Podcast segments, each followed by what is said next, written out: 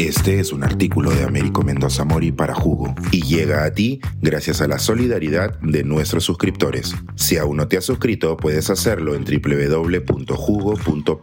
Ahora puedes suscribirte desde 3 dólares al mes. Machu Picchu antidigital, la maravilla inca y una aparente oposición al progreso. Cusco alberga uno de los símbolos más importantes de la peruanidad, la construcción inca de Machu Picchu. Miles de turistas nacionales y extranjeros peregrinan en tren, otros a pie mediante el Capacñán o el Camino Inca, y algunos también en bus por una ruta alternativa. Sin embargo, para el turismo, el 2023 ha sido un año retador el contexto del estallido social generó un clima de incertidumbre para dicha actividad. Por ejemplo, la Cámara de Comercio de Cusco reporta que en enero de 2023 apenas 8.000 extranjeros visitaron la zona de Machu Picchu. La cifra ha ido recuperándose desde entonces, aunque principalmente gracias al turismo nacional. A pesar de la situación de este año, es innegable el gran impacto económico, social y cultural que ha generado el turismo en la región Cusco.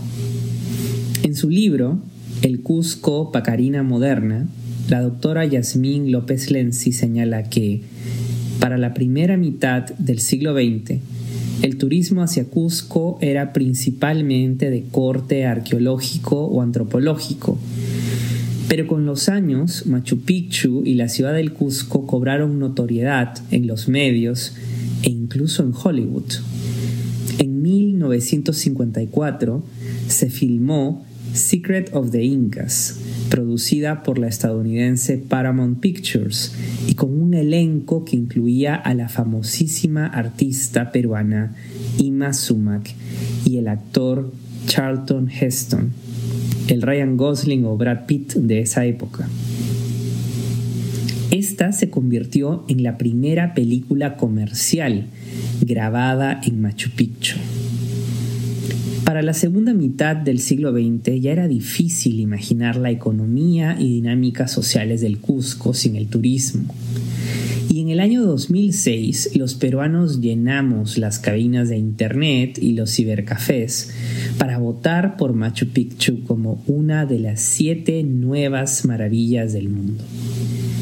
Es claro que los turistas generalmente van atraídos a Cusco por lo cultural, la exploración natural e incluso la espiritual, tanto por sus festividades cristianas, andinas y sincréticas.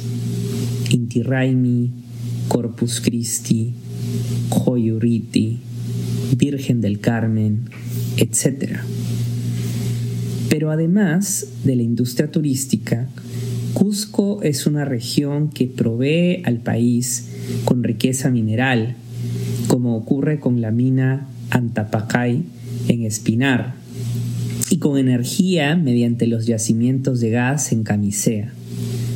Y a pesar de toda esta riqueza, en la región andina hay un sentimiento de que muchas de estas dinámicas se centralizan y dictan desde la capital peruana y que, por tanto, el desarrollo no llega como debería. Por supuesto que también hay corrupción local.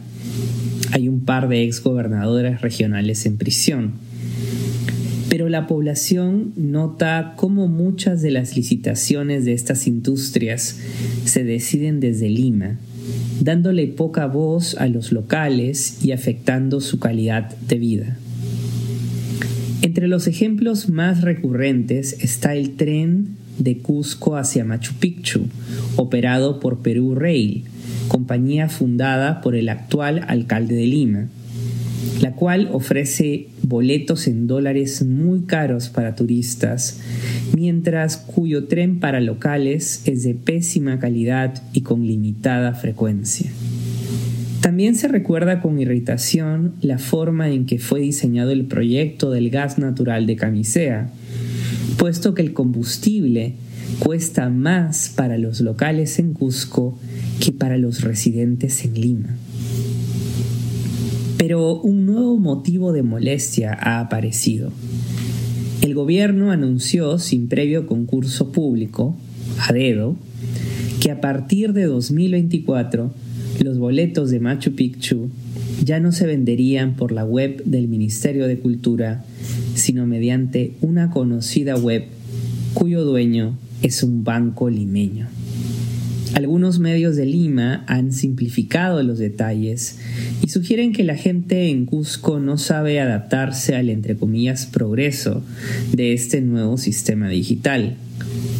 Las autoridades nacionales indican que este sistema traerá más transparencia y tal vez tienen razón, pero el sentir para los locales es que una vez más, como ya ocurrió con Camisea o con el tren a Machu Picchu, se estaría intentando pasar por encima de la consulta local y ven con sospecha un nuevo proceso de privatización. Situaciones como esta exponen las tensiones y necesidad de mayor institucionalidad en nuestro país, algo que a largo plazo afecta a todos los peruanos. Suscríbete a Jugo y espía en vivo cómo se tramó este artículo. Nuestros suscriptores pueden entrar por Zoom a nuestras nutritivas y divertidas reuniones editoriales. Suscríbete en www.jugo.pe.